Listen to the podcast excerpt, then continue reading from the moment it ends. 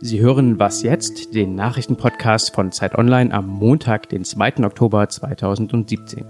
Mein Name ist Frederik Spohr. Zusammen oder lieber doch getrennt, das ist das große Thema heute. Wie viel Einheit braucht der Mensch? Viele Katalaner haben derzeit keine Lust auf Einheit, zumindest nicht mit Spanien. Kataloniens Regionalregierung hat im umstrittenen Referendum den Sieg erklärt. Ein Sprecher sagte, 90 Prozent der Wähler haben für die Abspaltung von Spanien gestimmt. Regionalpräsident Puigdemont hält das für genug Stimmen, um nun die Unabhängigkeit Kataloniens zu erklären. Für heftige Kritik sorgt der Polizeieinsatz, mit dem die Zentralregierung das Referendum verhindern wollte.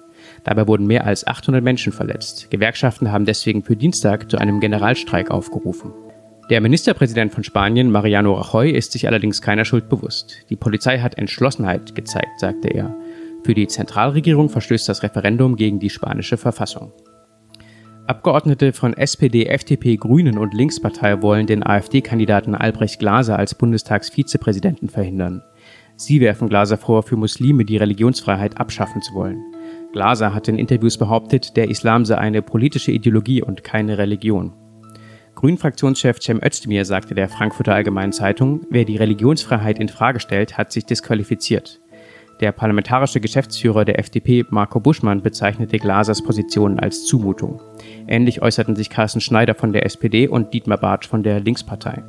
Den AfD-Fraktionsvorsitzenden Alexander Gauland lässt das bisher kalt. Seine Partei steht selbstverständlich hinter Glaser, sagte er. Redaktionsschluss für den Podcast war 5 Uhr.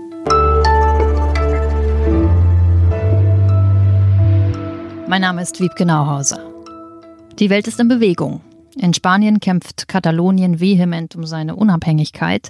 In Deutschland geht es dagegen darum, endlich wieder richtig zusammenzufinden. Morgen ist der Tag der deutschen Einheit und wir wollen gleich darüber reden, ob das überhaupt ein Grund zum Feiern ist.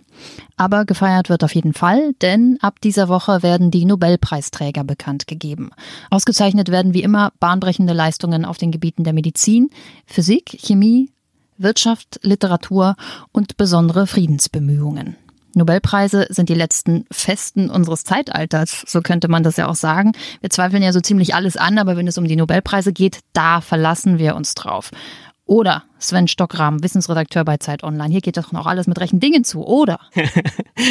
ja, natürlich. Oder also ein großes Kriterium ist ja einfach ähm, die Tradition, die mit dem Nobelpreis verbunden ist. Der wird seit mehr als 100 Jahren, äh, genau genommen seit 1901 äh, verliehen, jedes Jahr.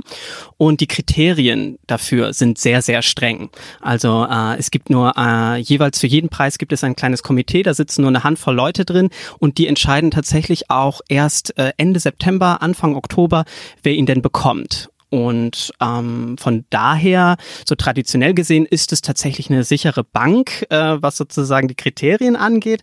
Aber man können, kann schon sehr viel kritteln daran, wer ihn denn so bekommt und vor allen Dingen wer nicht. Denn es gibt unter den Nobelpreisträgern vor allen Dingen Männer. 95 Prozent der Nobelpreisträger sind Männer. Es gibt nur 49 Frauen, die überhaupt jemals einen Nobelpreis gewonnen haben in, also wenn man jetzt auch alle Kategorien betrachtet. Was sind denn so die Gerüchte in diesem Jahr? Wer ist dick im Gespräch? Also ganz dick im Gespräch dieses Jahr sind vor allen Dingen, oder man, wie gesagt, man weiß es nicht so genau, aber oft wird darauf ge gewettet, dass zum Beispiel die ähm, Leute, die, die Einsteins letztes großes Ding, die Gravitationswellen nachgewiesen haben. Die gingen im letzten Jahr leer aus, aber die sind, die sind heißer Anwärter für den Physik-Nobelpreis aber man weiß es halt nicht. Oder zum Beispiel in Medizin ist es so, dass äh, viele erwarten, dass die CRISPR-Gentechnik-Methode sozusagen einen Preis gewinnt. Mit der ähm, können Forscher im Labor an der DNA herumschnippeln, sie umschreiben und somit sind von Designer-Babys bis hin zu Bakterien, die bestimmte Aufgaben erfüllen können. Eigentlich ist da alles möglich. Aber man weiß es bis zum Schluss nicht und man weiß auch nicht, wer nominiert ist, denn das wird erst 50 Jahre später veröffentlicht. Danke, Sven Stockrahm. Danke dir.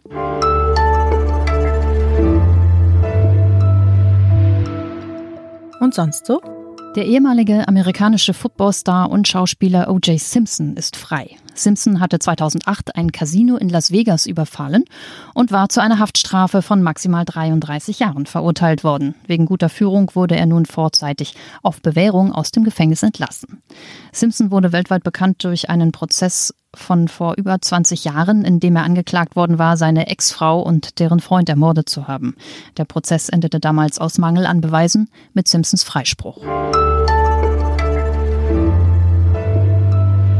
Morgen feiern wir 27 Jahre deutsche Einheit. Bundeskanzlerin Merkel ist wenigstens ehrlich und sagt, von gleichberechtigten Lebensverhältnissen können wir immer noch nicht sprechen. Und laut Forsa-Umfrage sagen noch immer fast 50 Prozent der Deutschen, dass sie sich nicht wie ein Volk fühlen. Aber wie viel Einheit brauchen wir überhaupt? Christian Bangel ist Chef vom Dienst bei Zeit Online in Frankfurt oder aufgewachsen und viel auch journalistisch im Osten unterwegs. Grüß dich. Hallo.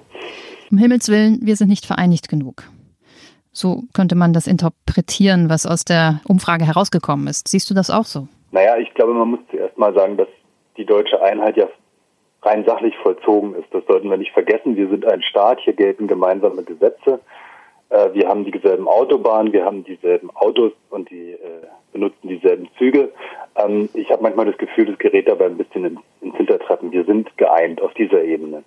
Was die andere Einheit angeht, bin ich manchmal bei diesem Begriff ein bisschen skeptisch, denn sowas wie eine innere Einheit, also eine gemeinsame Attitüde zur Nation oder gemeinsame Mentalität oder sowas, das geht mir immer ein bisschen weit. Also auch diese Erwartung an die Ostdeutschen, dass sie ähm, möglichst so ticken wie die Westdeutschen, die ja hinter dieser Frage steckt, ist einfach total überhoben und es wäre auch nicht gut, wenn es so kommen würde, wenn Deutsche, Ostdeutsche und Westdeutsche die Dinge plötzlich gleich sehen würden. Es wäre auch, es wäre auch unreal auf eine Art und Weise. Insofern, ich wünsche mir, dass bestimmte Gräben sich schließen, die zwischen Ost und West entstanden sind. Da ist einmal der immer noch bestehende Lohnunterschied, natürlich die materiellen Unterschiede, aber andererseits auch diese ähm, bestimmte Form der Subversion, die im Osten sich breit gemacht hat, die vor allem mit Misstrauen gegenüber dem Gemeinwesen zu tun hat, gegenüber der Politik, den Medien, dem Staat als solchen. Das müsste sozusagen in einem Gespräch aufgefangen werden. Das wäre sozusagen, wenn man von innerer Einheit sprechen möchte, das wäre das, was ich mir wünschen würde. Du hast einen Roman geschrieben, der sich mit dem Erwachsenwerden Ende der 90er im vereinten Deutschland beschäftigt, mit den neuen Verhältnissen im Osten, mit allen Welten, Werten und wilden Extremen, die in dieser Zeit aufeinandergeprallt sind. Oder Florida heißt es. Und ich meine, da auch ein bisschen Sehnsucht nach mehr innerer Einheit zu lesen. Bist du da ein bisschen romantisch? Tja, äh, Sehnsucht nach, nach innerer Einheit, Sehnsucht nach Romantik. Ich, ich wünsche mir eigentlich, dass der Osten äh, diese Dynamik, die er hat, also diese Wildheit irgendwie ein bisschen konstruktiver einbringen würde. Ich weiß, das widerspricht sich vielleicht auf den ersten Blick, aber ähm, da ist was, da ist da, da, da sind viel weniger Fügungen, als sie im Westen vorliegen. Gewerkschaftliche, parteiliche Bindungen, ähm, äh, Gefügtheiten in kleinen Orten, Prägung durch Kirche, all das liegt im Osten weniger vor und das hat positive und negative Auswirkungen. Die äh, Ostdeutschen sind viel, viel liberaler in manchen gesellschaftspolitischen Fragen, was die Rolle der Frau angeht, was Sexualität angeht und so weiter. Die sind aber eben auch viel, viel offener in Fragen, was die Ausgestaltung der Demokratie angeht. Und das müsste man irgendwie nutzen. Man müsste mit den Ostdeutschen, man müsste den Ostdeutschen mal das Gefühl geben, man hört ihnen zu.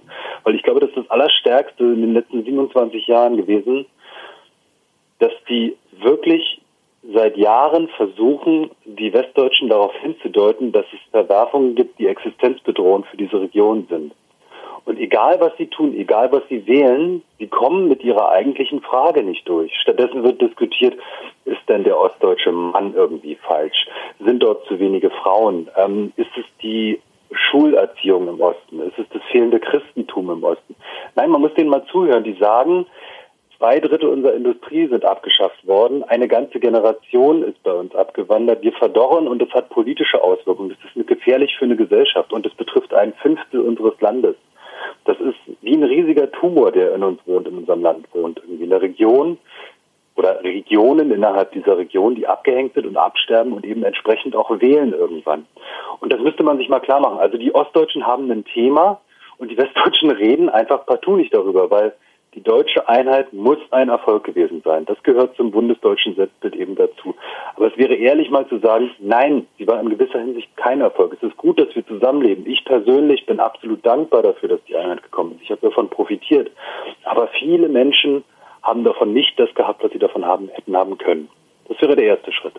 Das war Was jetzt? Der Nachrichtenpodcast bei Zeit Online.